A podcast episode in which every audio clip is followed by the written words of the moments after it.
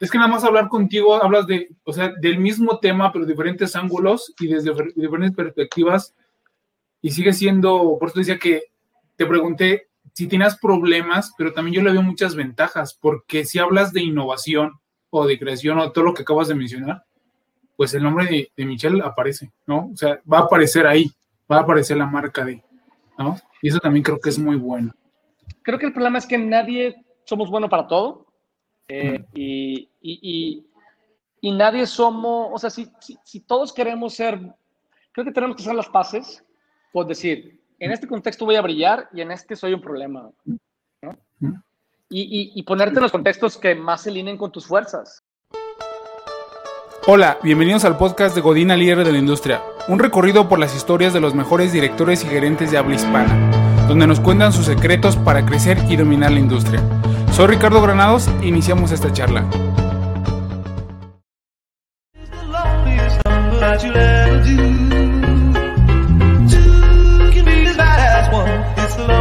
Yeah, I get my best flows to test on my next shows while my whiteboard is marked up with expos. Planning out all of my next moves to the most unlikely artist to make it out of the West Coast. Teenager with the mind of a vet though, but soon somebody will sign him a check. So if you did something that you Hola, ¿cómo están? Buenas noches. Bienvenidos a la segunda temporada de Godina Líder de la Industria. Soy Ricardo Granados y esta noche me encuentro con Michelle García Novak. Michelle, ¿cómo estás? Hola Ricardo, ¿cómo estás? Bien, gracias. Encantado aquí de estar platicando con ustedes el día de hoy. Buenas noches. Bueno, eh, ¿cómo conozco a Michelle? Estoy tomando el... Es, ¿Qué es curso, diplomado, liderazgo? es, un, diplomado, ¿no? Es un certificado. De liderazgo de innovación. Y para empezar, ¿quién es Michelle García Novak? Eh, pues bueno, pues yo diría eh, que soy una mezcla rara entre un emprendedor, eh, un consultor y, educador. O sea, digamos, me dedico a la consultoría, me dedico a la educación en temas particularmente de, innovación, ¿no? de negocios. Ese es, ese es quien yo soy. Eh, así me describo, Ricardo, más o menos. Oye, el, tienes tres perfiles.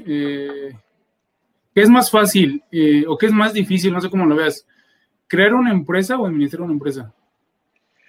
Pues es diferente, fíjate, es una, es una pregunta eh, importante, porque yo creo que todas las empresas hay que crearlas y administrarlas. Ahora que las cosas se, mueven más rápido, hay que estar reinventándolas y administrándolas a la vez. Yo creo que depende de quién le preguntes. Hay, hay, hay, hay gente para la que administrar una empresa es complicado, pero, pero crear es más fácil o sea, la parte creativa de la empresa, de la parte emprendedora.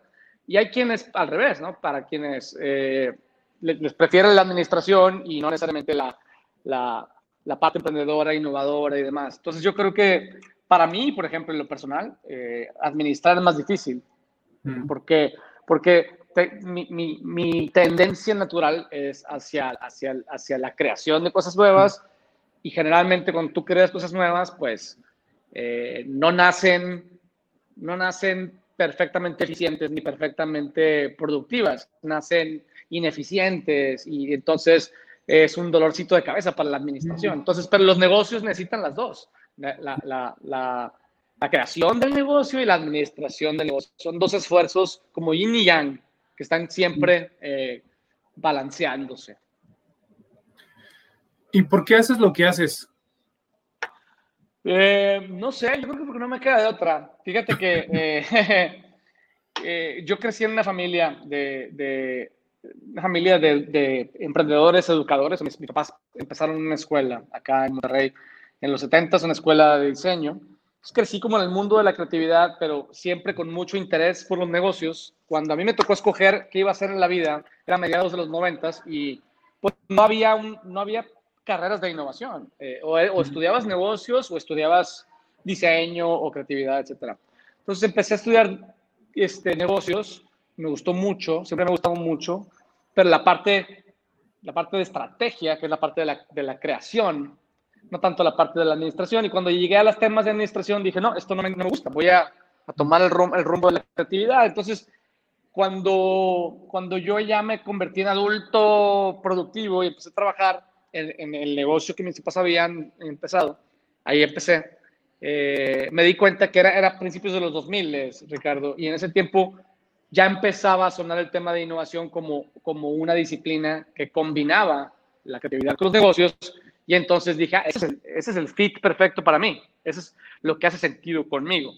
Y entonces me, me, dedico a eso porque, eh, honestamente, porque es lo que me gusta, es lo que me funciona, las circunstancias en las que yo crecí me, me llevaron a eso, pero fíjate, me pude haber dedicado solamente al diseño o solamente a la educación tradicional en creatividad, diseño y demás.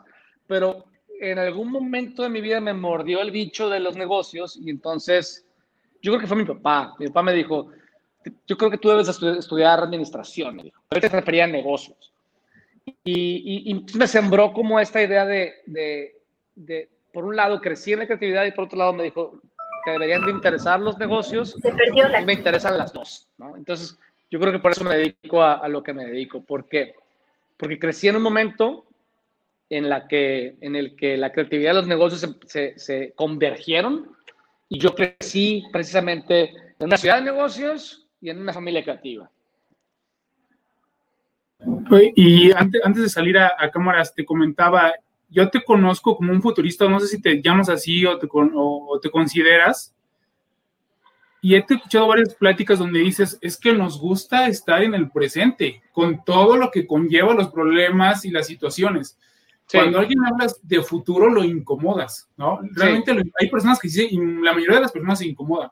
Ahora, cuando te cuando contratan a Novak Innovation para un, para un proyecto, una mejora, incrementar las ventas, una organización, ¿cómo logras vender ese proyecto sabiendo que los vas a incomodar y que los vas a sacar de, pero también lo necesitan.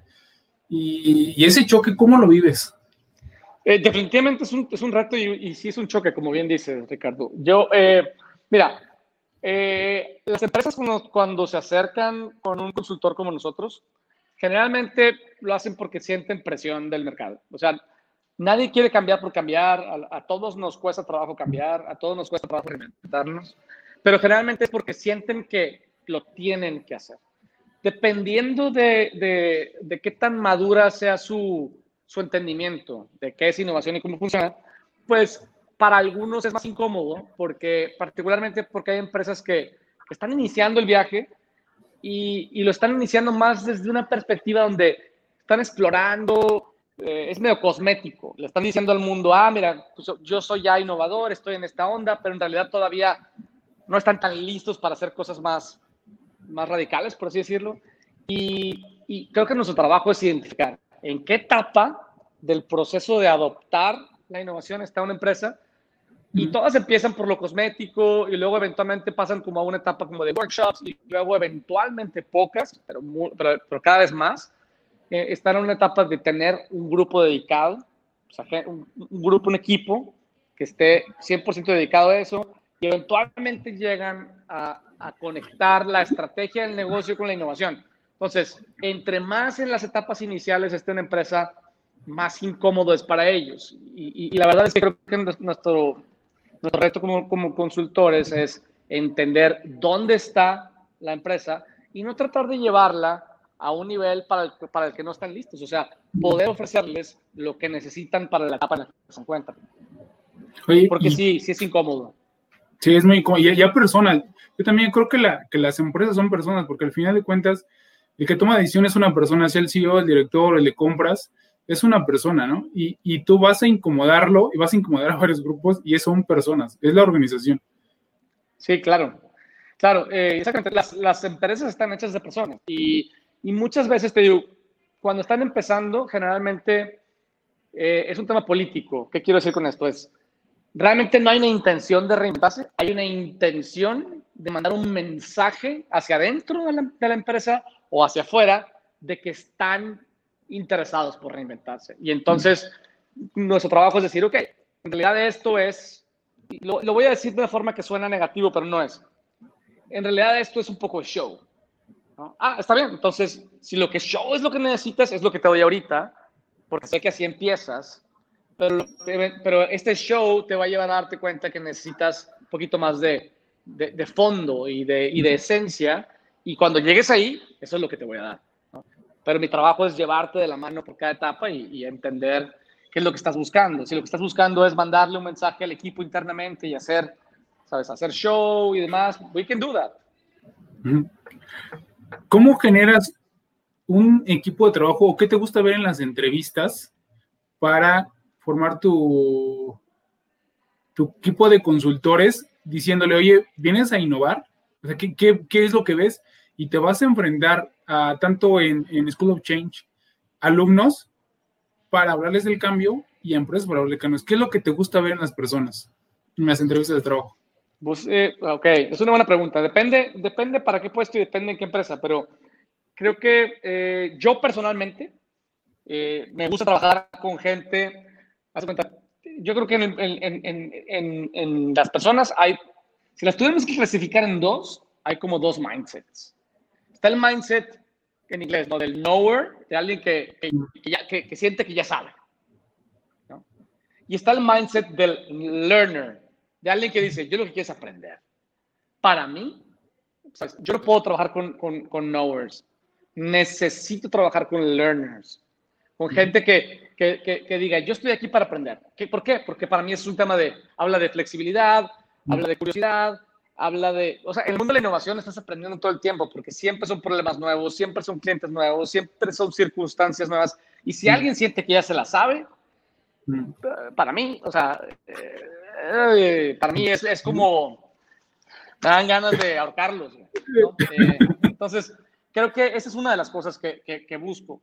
Otra de las cosas que busco es una, eh, que tengan afinidad por el problema que queremos resolver. Imagínate, nosotros, como, como consultora, en, particularmente en, en Novak Innovation, o sea, nuestro trabajo es ayudar a las compañías a, a, a salir de la mediocridad para hacer cosas grandes, para hacer cosas que valen la pena, ¿sabes? Persiguiendo la grandeza. Y eso requiere requiere compromiso, requiere sacrificio. Eh, y, hay mucha gente en el mundo, porque así nos enseñaron en la escuela, que nos gusta dar el mínimo, porque en la escuela sí lo hicimos, y en la escuela dar el mínimo y cumplir, ¿sabes? Checar todas las boxes, era, era lo que había que hacer. Y, si yo estoy en un negocio de, de ayudarle a las empresas a hacer cosas mejores, hacer cosas grandes, a impactar en el mercado, un perfil de gente que, que, diga, no, mi chamba es como hacer lo mínimo para que, para que todo el mundo esté, para que nadie me pueda reclamar.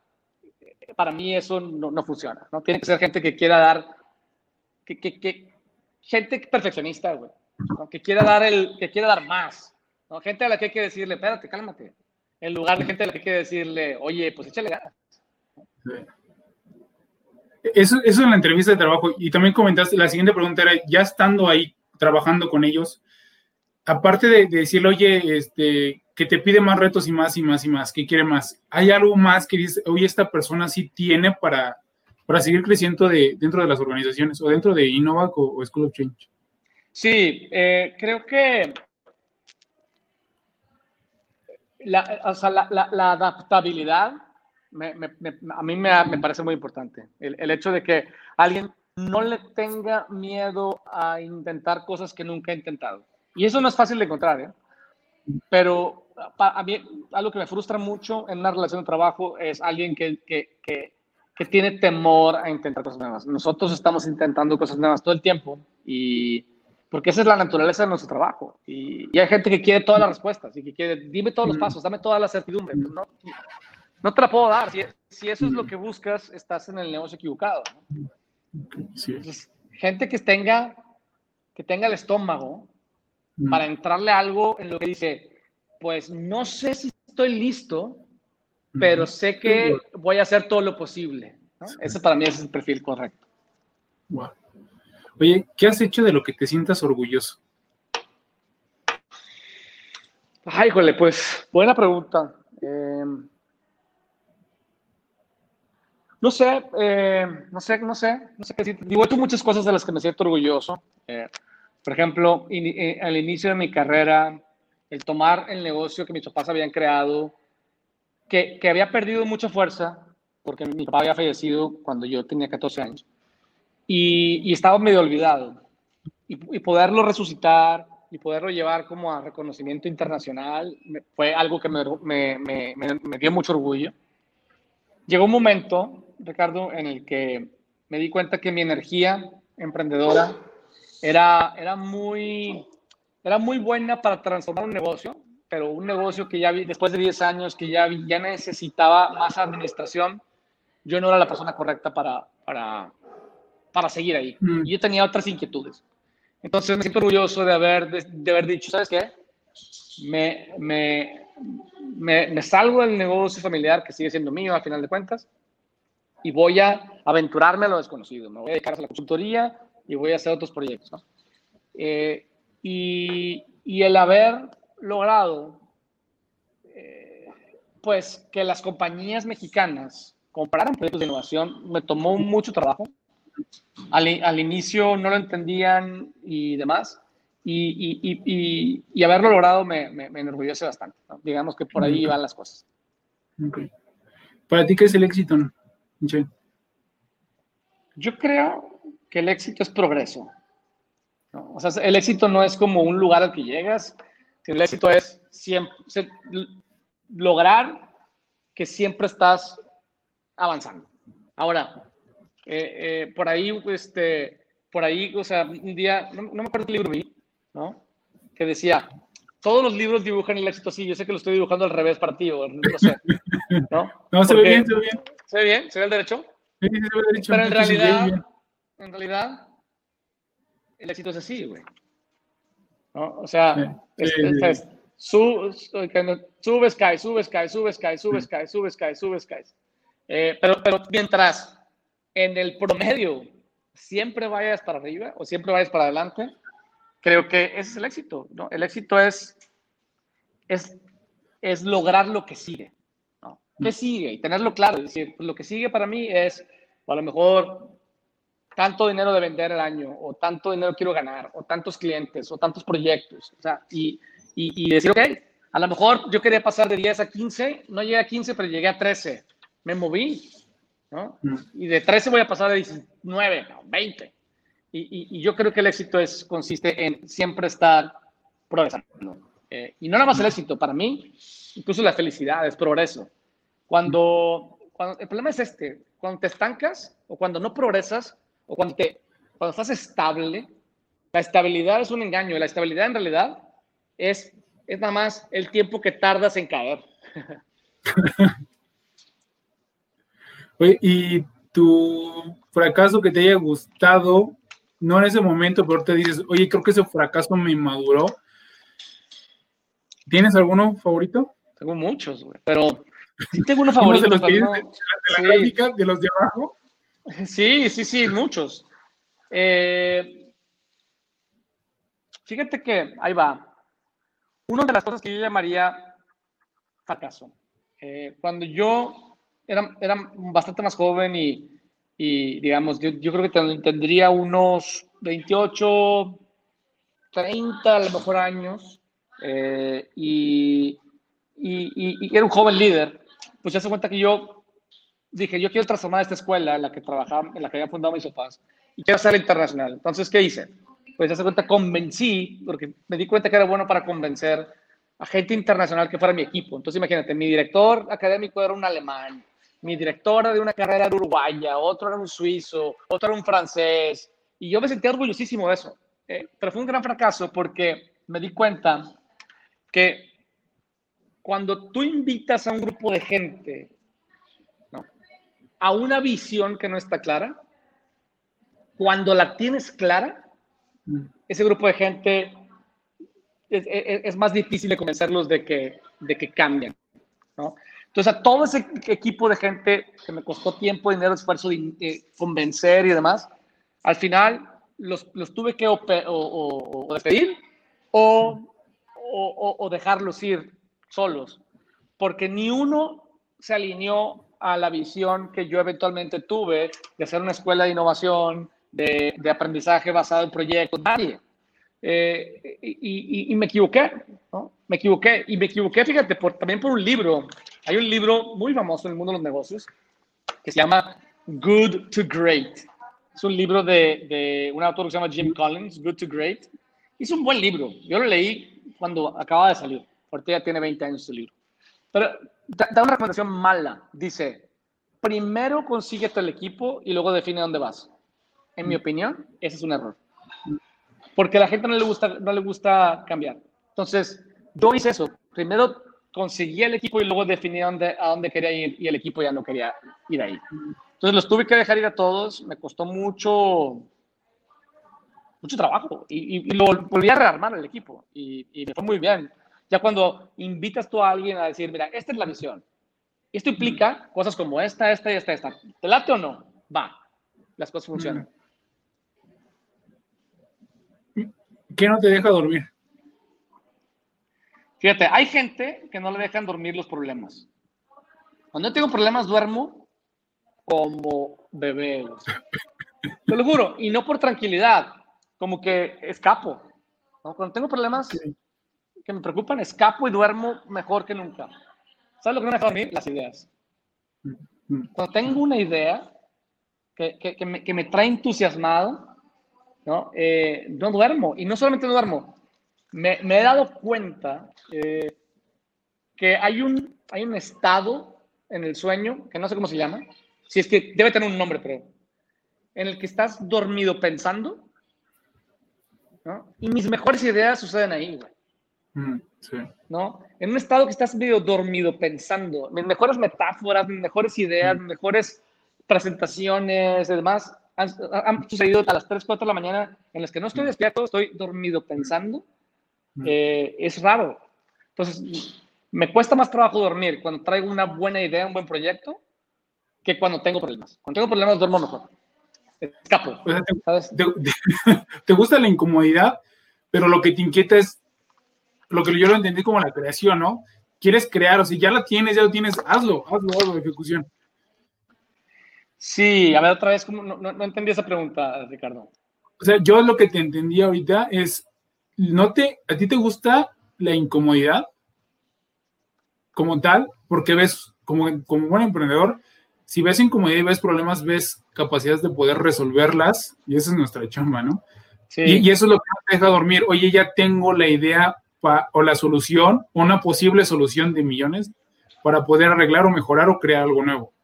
Eso es lo que te entendí que no te deja dormir. Sí, fíjate que, no, más bien lo que no me deja dormir es el entusiasmo. De decir, imagínate, eh, se me ocurrió un framework, una idea, un nuevo producto, un nuevo servicio, y lo estuve, lo estuve trabajando todo el día, y a lo mejor en la noche me quedé enganchado. Y el entusiasmo de, de quiero seguir, ¿sabes? No quiero perder ese flow. Entonces en la noche lo estoy pensando y dormir, entonces me levanto temprano. Esos días duermo mal, me levanto a las 5 de la mañana, me bajo a la computadora y, ¿sabes? Ya quiero seguir. En cambio, cuando tengo problemas, quiero escapar. Y una forma de escapar es dormir. Oye, ¿y qué responsabilidad tiene ser, en tu caso, director? Pues es chistoso. eh, creo que, pues para mí la responsabilidad de, de ser director es definir el rumbo. ¿No? Eh, definir el rumbo eh, y, y- y definir la, o sea, la estrategia y, y asegurarme de que todo el mundo esté alineado y que todo el mundo esté trabajando en la misma dirección, cosa que no es fácil en ninguna empresa. Eh, porque creo que la parte más difícil de los, de los negocios, como bien lo dijiste tú un poco hace, hace rato, somos las personas. Eso es lo más difícil. Mm, Lo- los negocios no es difícil entender el mercado, no es difícil una buena estrategia, un buen producto. Digo, no es fácil. Lo difícil son- es la gente, somos las personas, somos complejos. güey.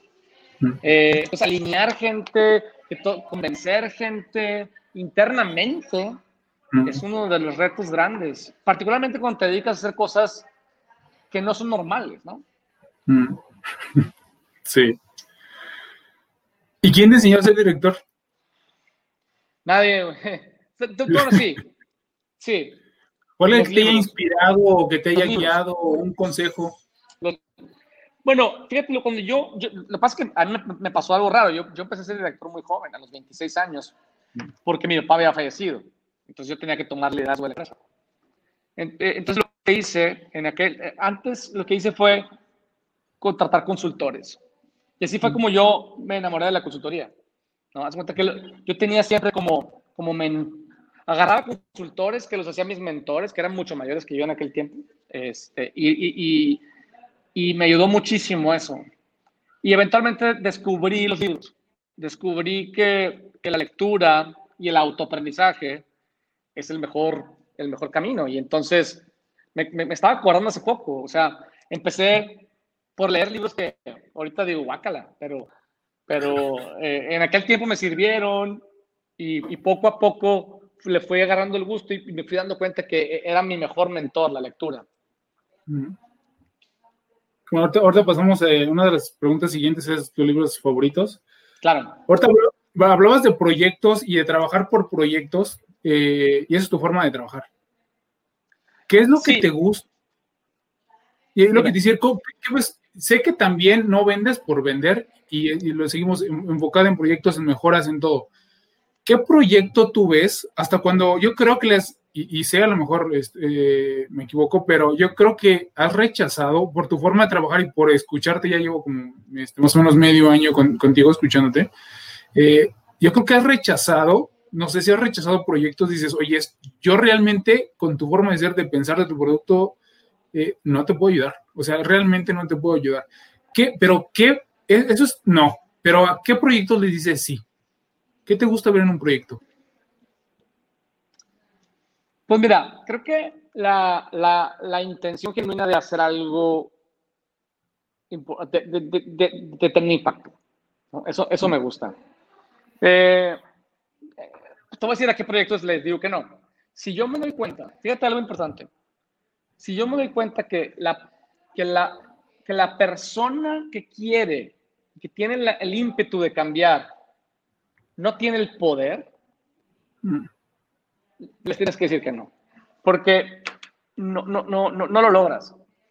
Eh, si tú estás lidiando con un cliente interno en una empresa que no está empoderado para el nivel de cambio que, quiere lograr, no lo va a lograr. Y, y, el problema es que cuando no lo logre, la culpa va a ser tuya, no de él o no de ella. Eh, y eso es lo que pasa mucho en las organizaciones. Eh, como que hay una, una, desconexión entre, sí, queremos cambiar, pero no queremos pasar por todos los dolores que implica. Eh, y entonces, ese es un tipo de cosas que trato de evitar. ¿no? Si yo siento que mi cliente interno no tiene el empoderamiento para hacerlo, pues trato de decirle que no. Eh, en cambio, por ejemplo, si lo que quiere hacer es un tema político y yo le puedo ayudar ahí, perfecto, no tengo broncas. O si quiere hacer algo trascendental, mejor todavía. Eh, pero por ahí va. Creo que este.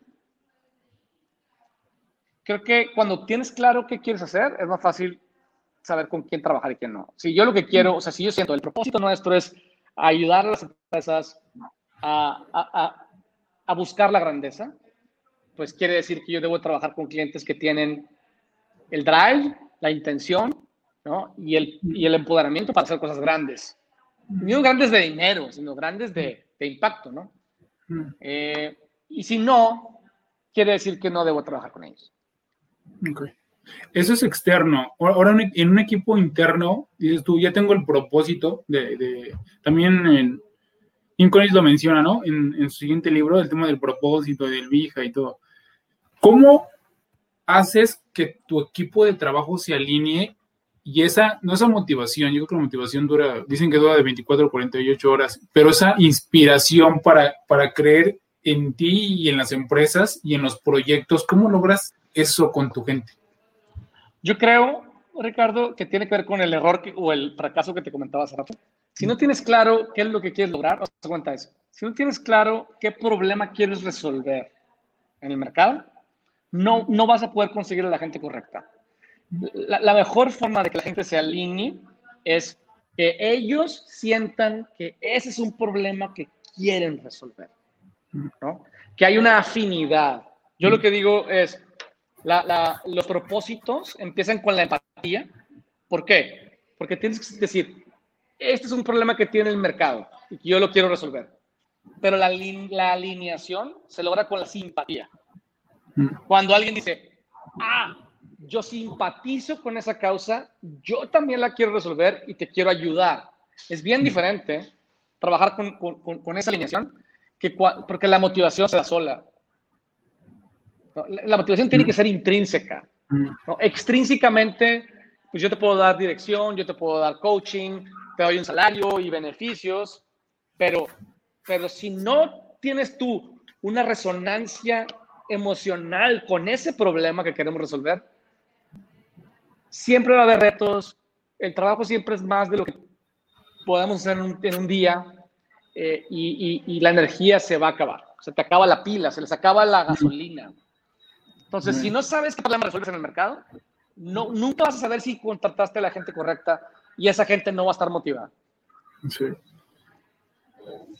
Oye, ¿qué valores te definen? A mí, en personal. Sí. A mí, personal, eh, por ejemplo, yo diría que me define este, la búsqueda, ¿no? O sea, la búsqueda, la curiosidad, eh, el hambre siempre continuo de, siempre aprender, de siempre cuestionar. Creo que es, uno, es una de las cosas. Eh, yo también me, creo en la estética mucho. Mm. Fíjate, desde una perspectiva cognitiva, cuando, cuando tú tienes una buena idea, si la estética por sí sola no logra nada, pero, pero cuando la combinas con algo que tiene fondo, la forma ayuda a que esa idea sea más atractiva, más fácil de entender, más fácil de usar.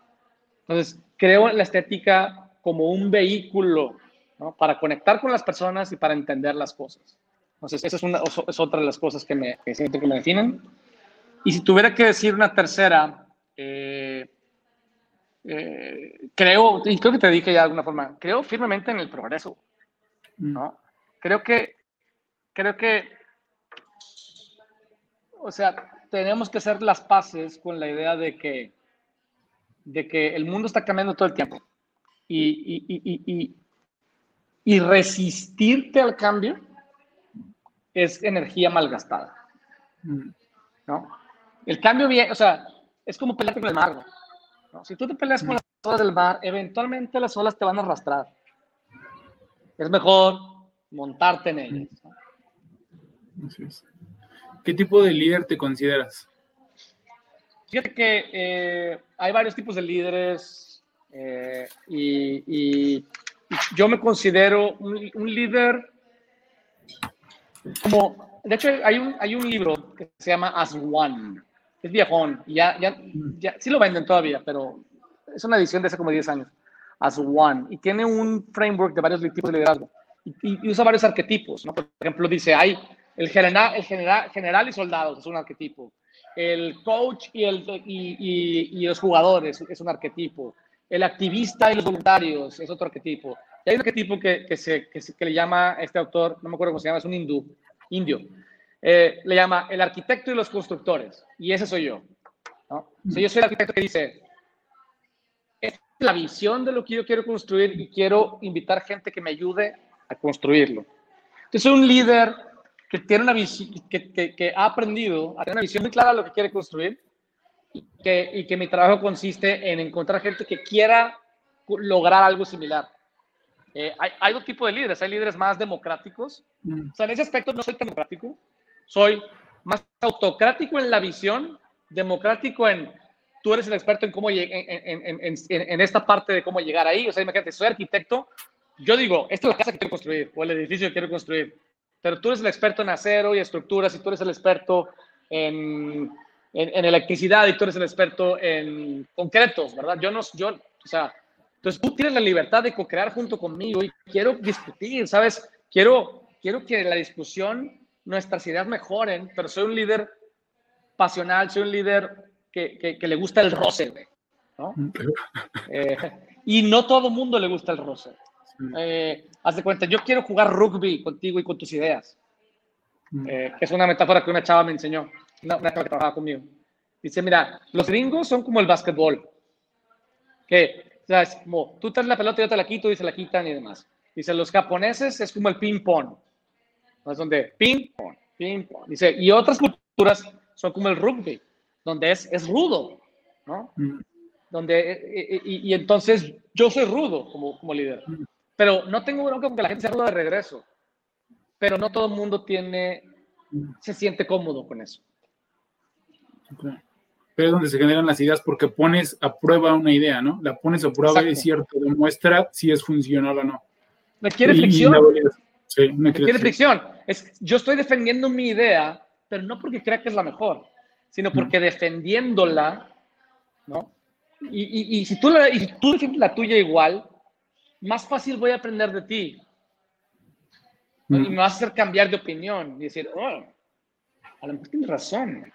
y si no logro yo defenderla lo suficientemente lógicamente, quiere decir que no está fuerte. Entonces, en esa fricción es donde se generan las ideas. No a todo mundo le gusta. ¿no? la innovación no es para, para la gente que no le gusta discutir, no es para la gente que no le gusta debatir. Lo dijiste antes, es incómoda. Es incómoda, sí. Sí, sí, sí. Oye, el tema de, la marca personal, eh, ¿cómo te ha ayudado y por qué tenerla?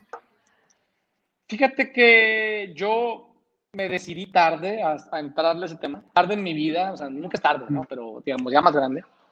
Yo creo que me di cuenta de una cosa. Yo, yo cuando, cuando era más joven, como muchos de tu audiencia probablemente, yo pensaba que si yo hacía cosas grandes, si yo hacía cosas trascendentes, la gente iba a, a, contar mi historia, ¿sabes? La gente me iba a ayudar a llegar lejos. Eh, y me di cuenta que no, que eso no es cierto me di cuenta que si tú no cuentas tu historia, la gente no se da cuenta. Y, y ahora, ahora tenemos pues todas las herramientas para hacerlo.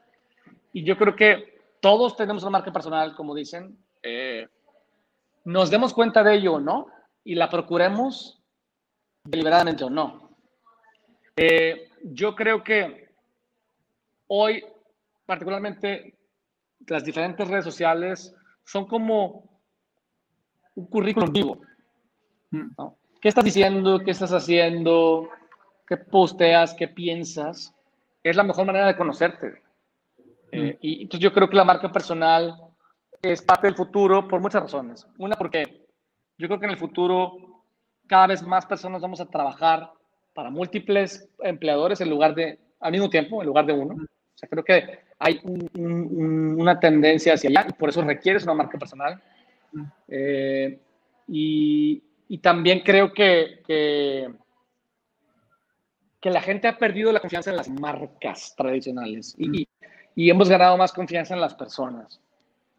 Entonces creo que una marca personal le puede dar valor a una empresa cuando antes al revés. La empresa le daba el valor a la persona. ¿Sabes? Haz de cuenta eso la, la, empresa fulana en la que trabaja Michelle hace que Michelle, hacía que Michelle fuera valioso, o eres al revés. Mm. La marca personal de Michelle hace que esta empresa sea valiosa. Yo creo en eso. Sí, sí. Y entre más valioso se hace la persona, más quieres saber de él, más quieres saber qué es lo que logró para poder participar en lo que dices tú, ¿no? En sumarte a esa causa, en ese propósito de esa persona. Y más opciones tienes, güey. Imagínate, mm. Yo, durante 15 años que estuve trabajando para el negocio familiar, yo me dediqué a posicionar el negocio familiar. Cuando yo me salí del negocio familiar, nadie sabía quién era yo. Y eso es un, es un, es un riesgo. En cambio, si tú te dedicas a posicionar tu marca, tienes más opciones, más oportunidades eh, y, vas a poder moverte en la vida más fácil. Sí. Sí, sí. Oye, ¿y recomendación para iniciar una marca? Personal? Creo que las preguntas que tú me hiciste, o sea, ¿cuáles son tus valores? ¿Qué valoras en la vida? ¿Qué te, ¿Sabes qué tipo de problemas te mueven? Yo decidí que a mí me movía la innovación, me movía la reinvención y todo lo que hago tiene que ver con eso. Eh, y si no, entonces no debo hacerlo. Eh, creo que el primer paso es conocerse bien. Y para la gente joven es difícil porque uno se conoce bien con los años. Oye, ¿ya has tenido problemas con eso? ¿Con ser eh, Michelle García Novak? Fíjate que, pues obviamente sí, no tantos, pero eh, creo que uno de los retos para mí con ser, o sea, con ser quien, quien tú eres, es que tus, tus fuerzas siempre son tus debilidades. Haz cuenta. Si eres creativo, entonces no eres estable. ¿No? Si eres, si eres, en, eh, ¿sabes? Si eres agresivo, entonces no eres, no eres percibido como, como una persona fácil. ¿no? Entonces la agresividad de Michelle, en el buen sentido de la palabra, me ayuda a salir adelante, pero al mismo tiempo me hace menos fácil como para interactuar conmigo, ¿no? Mi creatividad me hace muy, a lo mejor, prolífero, pero me hace instable, ¿sabes? Entonces, mm, creo que eh, eh, eh, esos son los problemas de, de, de, nuestras fuerzas, que nuestras fuerzas siempre son nuestra debilidad. Entonces, claro, o sea, en mi vida me ha servido mucho ser ambicioso y ser agresivo y, y, al mismo tiempo me, me, me, me estorba en, en, en, ciertos contextos, ¿no? Sí, sí, sí. Ok. Oye, pasamos al tema de un poquito más personales. El tema del enfoque, ¿cómo lo mantienes habiendo tantas distracciones en redes sociales? Sí, yo lo veo también una ventaja, pero también este, siguen siendo distracciones. Eh, la situación actual y todo lo demás, ¿cómo te mantienes ese enfoque para obtener los resultados? Yo creo que yo, yo, yo, haz cuenta, puedo, haz cuenta, puedo hablar de innovación y negocios todo el día pero no tengo idea quién jugó hoy, en qué deporte, ¿sabes? Eh, no tengo idea de qué celebridad se casó con quién, güey. Entonces creo que ah, eh, eh, están, tan enfocados, o sea, puedo saber mucho de una cosa, pero soy muy ignorante en otras. ¿Por qué? Porque, porque me gusta, o sea, por ejemplo, jamás, bueno, una vez en mi vida, pero porque era un trabajo de la escuela, pero nunca leí un libro por, por, por hobby, o sea, siempre, o sea, si voy a leer algo, es, me, va a traer utilidad. Lo estoy leyendo porque lo necesito, porque lo quiero, porque me interesa. No, no, leería nunca una novela. Incluso, si, si voy a ver una serie en televisión, es porque me inspira el güey de la serie, porque como líder, ¿no? O, o me inspira eh, lo que está viviendo. O sea, toda mi vida tiene que, todo, o sea, tiene que ver con, con, con lo mismo, con progresar, con salir adelante, con estética, con estilo, con, con agresividad, con ambición. Y no consumo nada que no sea eso. Eh, porque no, no me da la vida, ¿no? No tengo hobbies. Este... Sí. Sí, porque, porque eres tú, ¿no? O sea, todo, todo, es que nada más hablar contigo hablas de, o sea, del mismo tema, pero diferentes ángulos y desde diferentes perspectivas. Y sigue siendo, por eso decía que te pregunté si tenías problemas, pero también yo le veo muchas ventajas, porque si hablas de innovación o de creación o todo lo que acabas de mencionar, pues el nombre de, de Michelle aparece, ¿no? O sea, va a aparecer ahí, va a aparecer la marca de, ¿no? Y eso también creo que es muy bueno. Creo que el problema es que nadie somos buenos para todo eh, y, y, y, nadie somos, o sea, si, si, todos queremos ser, creo que tenemos que hacer las paces, por decir, en este contexto voy a brillar y en este soy un problema. ¿no? Y, y, ponerte en los contextos que más se alineen con tus fuerzas. Así es. Eh, ese es, ese es la verdad. Y, te digo, y, muchas veces tus fuerzas pues pueden llevarte a problemas también porque, pues porque porque no todos los contextos se requiere que seas agresivo, no en todos los contextos se requiere que seas creativo, no en todos, ¿no? Eh, y, y, y, te digo, mis fuerzas me hacen ser también menos estable, menos, este, menos tranquilo, más difícil en algunos contextos. Socialmente soy muy fácil, pero en el trabajo, socialmente soy facilísimo. En lo social Hagamos lo que tú quieras, no importa. Hacémoslo chido. El trabajo es difícil, güey. Sí, sí, lo mencioné también en, la charla pasada que si recuerdas, y alguien me lo dijo, no tiene mucho, que si recuerdas a las grandes personalidades, son buenas para algo. O sea, fueron buenas para algo. Para un deporte, para alguna literatura, movimiento, eh, música, pero fueron para algo. Y, y cuando te enfocas en algo que eres bueno, Y también es uno de los libros que he, recomendado mucho aquí, es el de Ahora conozco sus fortalezas de, la empresa de Gallup, porque igual aunque mencionas, enfócate en lo que eres bueno y lo que eres malo, así déjalo, porque por más que te esfuerces, no vas a llegar a ser ni bueno, ya, ya no te enfoques en excelente, es bueno, ya eres malo, ya acéptalo y da los ejemplos de, de, los, de las grandes personalidades, ¿no? ya eres malo, ahí enfócate. Sí, es muy, ni tu cerebro lo aguanta, o sea, es mucho, mucha energía para tu cerebro. Sí, exacto. Acéptate. hacer, las paces. Sí. O sea, para mí hacer las paces con que yo no soy el mejor administrador, me costó mucho trabajo. Entonces prefiero tener administradores. Sí, sí, sí. Eso es lo que también nos, nos, tenemos el tema de los emprendedores. Queremos crear y administrar y no se puede. O creamos o administramos. No se Estoy de acuerdo. Estoy de acuerdo. Oye, tres libros favoritos y por qué no los recomiendas?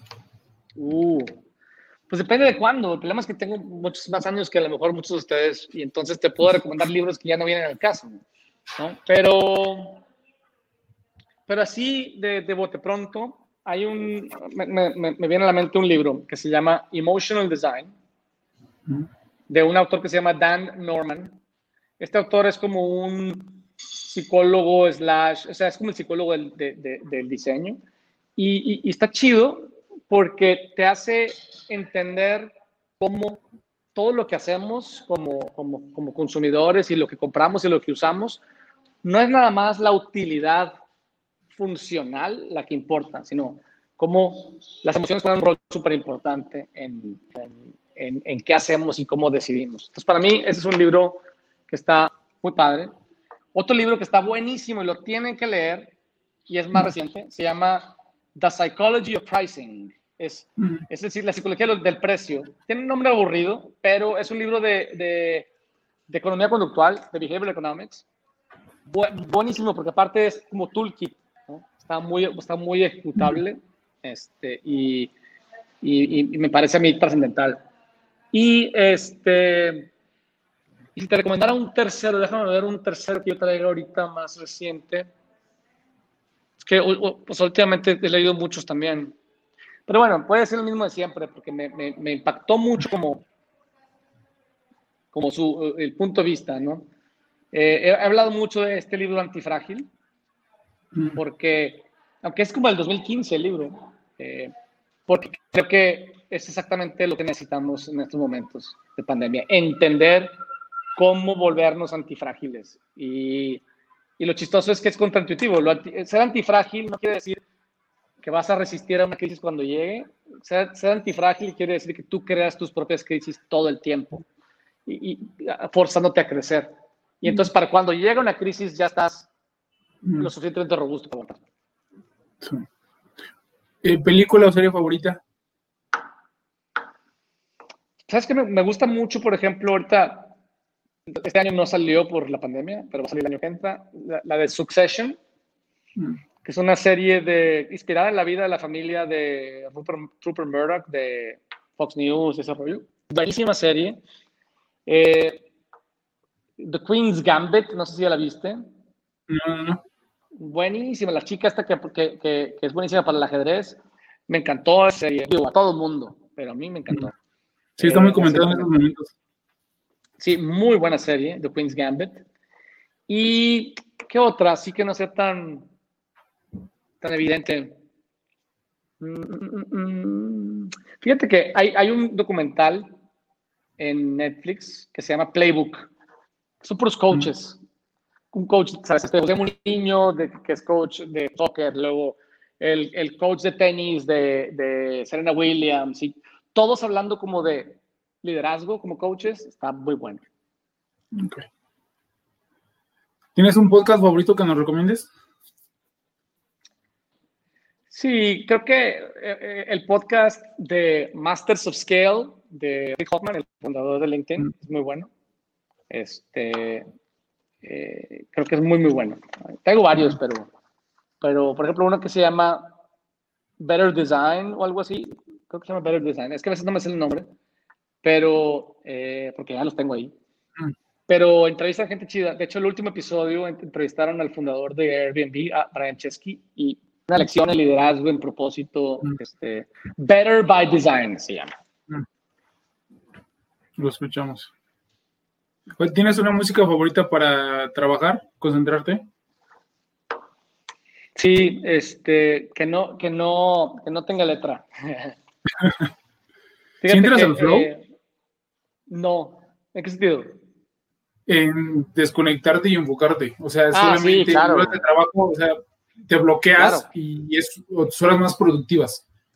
Sí, uso, por ejemplo, para eso, eh, hay, hay, o sea, me gusta escuchar como música piano, pero piano que sea contemporáneo, o sea, que me recuerda cosas. Por ejemplo, hay, unas, hay unos discos de piano que se llaman Novo Piano y que son como música de Pixies y música así como alternativa, pero hecha piano. Ok, sí, sin sí, letra. De Radiohead, etcétera, todas en piano está bien chido. ¿A qué hora es tu mejor momento, hora del día para trabajar? Siete de la mañana. Sí, de 7 a 9 es mi mejor hora, para trabajar. Oye, esta pregunta se las hago que cómo mantienen las, este, cómo se mantienen al día con las tendencias y las nuevas formas de trabajar, pero creo que todo, toda la charla ha sido esto, entonces esa no la saltamos. Ya está. El, el tema de, de, la familia y los amigos, ¿cómo la compaginas con tanto trabajo que haces? Fíjate que, eh, pues en la familia le dedico mucho tiempo al trabajo pero soy muy de mi casa. digo, todos estamos mm. en la casa, pero cuando voy al trabajo, yo empiezo muy temprano y a las 6 de la tarde me salgo de la oficina y estoy aquí. Mm. Aquí sigo trabajando, pero estoy en la casa. ¿no? Mm. Entonces medio convivo y trabajo a la vez. Eh, esa, es, esa es una. ¿Y la otra pregunta cuál era? Este, pues esa, ¿cómo? ¿Y tus amigos? Ah, ya, ya, ya. Los amigos sí los sacrifico un poco más. Tengo muy buenos amigos, los quiero mucho y me aguantan. Este, pero, pero pero sí los veo menos, la verdad. Mm. Entonces, eh, digamos, ahorita en la pandemia, pues pagan menos, pero normalmente, eh, pues a lo mejor una vez al mes me junto con ellos, mm. eh, ¿sabes? Poco. No puedes tener una vida social muy activa y una vida familiar muy activa y una vida mm. profesional muy activa a la vez. Está difícil, la verdad. Oye, ¿y eso? ¿A qué le dices que no para decirle que sí a otras cosas? ¿Qué dices, no, esto no, no, no, no, no. Porque es el, el poder de ¿eh? Le tengo que decir no a los hobbies, güey. Por ejemplo, eh, me gustaría aprender, digo, me gusta mucho la música, ¿no? Entonces, me gusta tocar la batería, y me, pero pues, si lo quiero hacer bien, le tengo que dedicar tiempo. Mm. Y, y, aunque me hace feliz, me hace más feliz progresar en mi trabajo. Entonces, le digo que no a los hobbies. No, Tienes una... No, sí.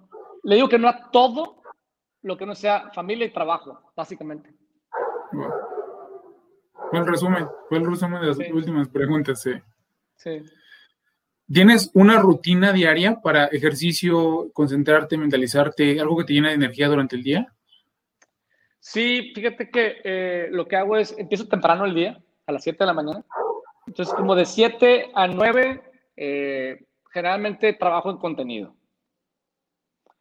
Y luego a las 9 empiezo con juntas, este, y de 9, 11, 12, este, dos, tres juntas y demás. A las 12, te fijas que a las 12 ya, ya, me, ya me cansé mentalmente porque traigo 7, 8, 9, 10, 11, 12. A las 12 ya traigo 5 horas de jale sin parar. Entonces, a esa hora hago ejercicio. De 12 a 1 hago ejercicio eh, y luego me baño y como. Mm. Y luego a mediodía me gusta descansar. Me gusta, me tiro una hora viendo la tele, viendo las noticias.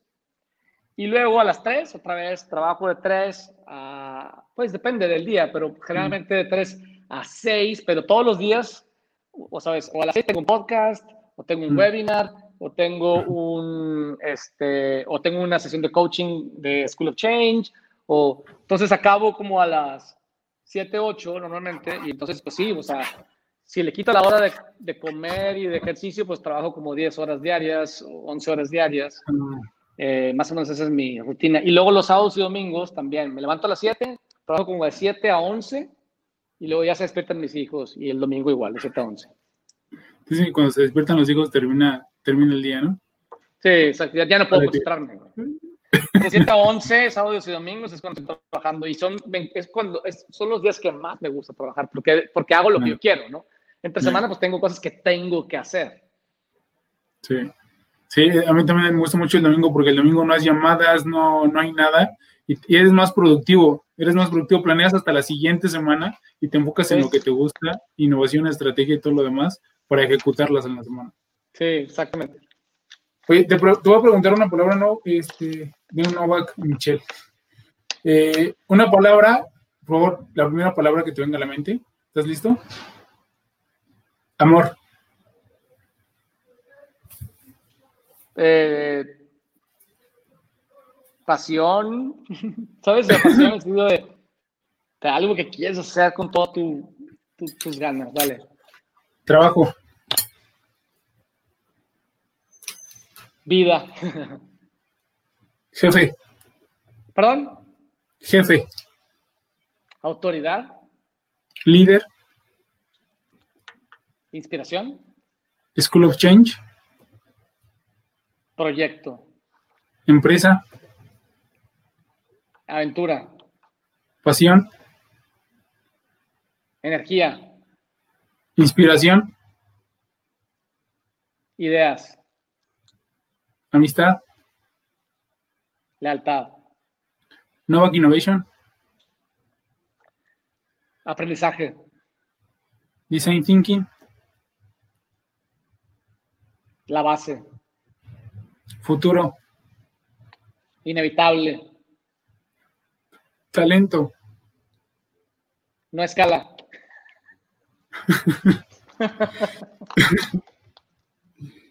Jobs to be done. Entendimiento.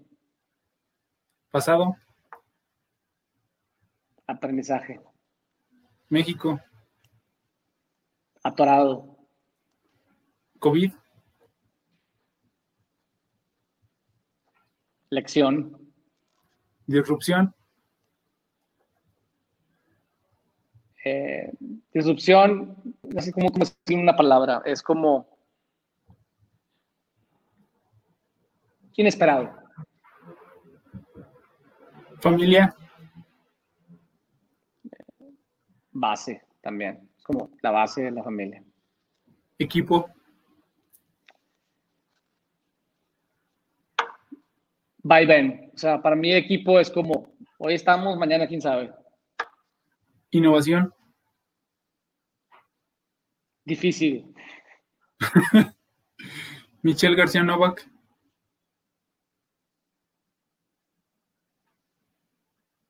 Madres.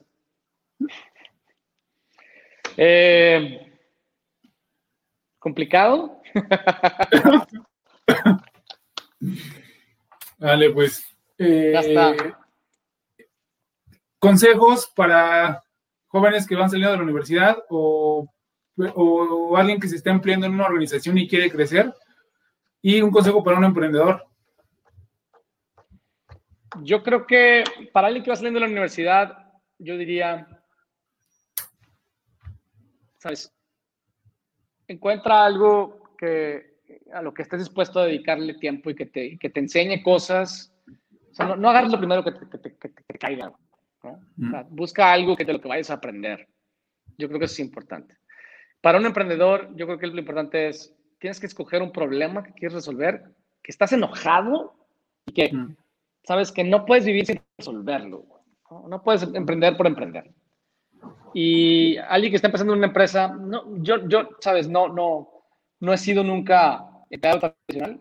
No, no, sé, no sé qué decirte, pero lo que puedo ver es que la política es muy importante en las empresas. Yo no soy político, pero mm. creo que si quieres progresar en una empresa tienes que ser buen político. Ok. Vale. Si tienen preguntas, por favor, para Michelle, en los comentarios, con gusto las leemos. Eh, en lo que escriban las preguntas, Michelle, eh, pues, ¿cómo te sentiste? ¿Algo más que quieras comentar? No, muy bien, este, muy bien, Ricardo, muchas gracias. Eh, nada, eh, yo creo que parte de, lo que, de las preguntas que hiciste me, me, me, hicieron pensar en la importancia de conocernos a nosotros mismos y lo difícil que es cuando eres joven. Entonces, yo creo que tener como mucha conciencia de quién eres, de dónde vienes, qué te gusta, qué no te gusta, qué disfrutas, o sea, como mucha autoobservación eh, es la mejor forma de conocerte en edades tempranas. Eh, en edades ya como la mía, pues el, el, el, tiempo te enseña, ¿no? Y te pone en tu lugar. Sí, sí, sí. Pero ¿para qué llegar hasta allá después de tanto golpe, no? Yo creo que si, si, e, es muy complicado, pero si aprendes poquito de los errores ajenos, yo creo que la vida te cambia, ¿no? Y eso también me gustó mucho lo que dices, aceptas y es las paz diciendo, ¿sabes qué? Pues esto soy muy, soy malo, malo, malo, malo, malo, pero sé que soy bueno en esto y en eso me enfoco y, creo que las cosas cambian, ¿no? Sí, yo creo que todos, y todos somos malos para algo y buenos para lo contrario. Eh, y, pero el problema es que creo que nos han enseñado que tenemos que ser buenos para todo y no somos nadie. No, nadie, nadie es bueno para todo. Ok, pues si nos ayudas a comentar qué, qué es School, of Change y quién es este Innovation, por favor. Claro. Y cómo lo sí. encontrar. School of Change, eh, pues básicamente es una, es una escuela de innovación eh, en línea ahora, 100%, y esa es la idea hacia el futuro, en la que puedes aprender sobre metodologías de innovación y sobre emprendedurismo y de forma, o sea, muy, que buscamos que sean muy, muy engaging los, las, las, lecciones, ¿no? muy aplicado a que lo puedas ejecutar. Y, y Novak Innovation, pues somos una consultora de innovación, trabajamos con compañías grandes y medianas eh, en, México y en Latinoamérica, eh, y les ayudamos a hacer nuevos productos, les ayudamos a hacer estrategias de marca, les ayudamos a diseñar experiencias para sus clientes. Vale. ¿Cómo las encuentran? Eh, ¿Así, en redes sociales o en mm, página? No, Innovation.mx, en página web, schoolofchange.mx, página web, y en, en, Instagram es lo mejor, yo diría Novak Innovation, arroba Novak Innovation, y en Instagram y en School of Change es School of Change MX, porque hay una en España. Ah, ok. Vale. Eh, pues Vale, pues este, no preguntas, igual se incomodaron con, con, con el futuro y la O están, o están, reflexionando mucho. ¿eh? Yo sí, siempre que, que estoy contigo en, en, las sesiones o en, las clases este, asíncronas, es eso, ¿no? Yo, yo, pregunto cuando realmente hay como una pregunta concreta, pero sí me dejas pensando mucho y me ayudas mucho con la estrategia de los, de los negocios. Eh, pues, pues, nada, eh, muchas gracias. Eh, no, este, esta charla se queda grabada aquí en, en, Facebook y en Twitter y en ocho días se encuentra en el canal de YouTube y en todas las plataformas de podcast. Ahí no la compartes, para compartirla. Sí, claro que sí. Sí, claro que sí. Gracias por todo, Ricardo. Gracias, gracias. Hasta luego. Muchas gracias. Buenas noches. Bye. Gracias por acompañarnos en este podcast. Esperamos que te haya inspirado para crecer dentro de tu organización y domines tu industria. Soy Ricardo Granados. Hasta la próxima.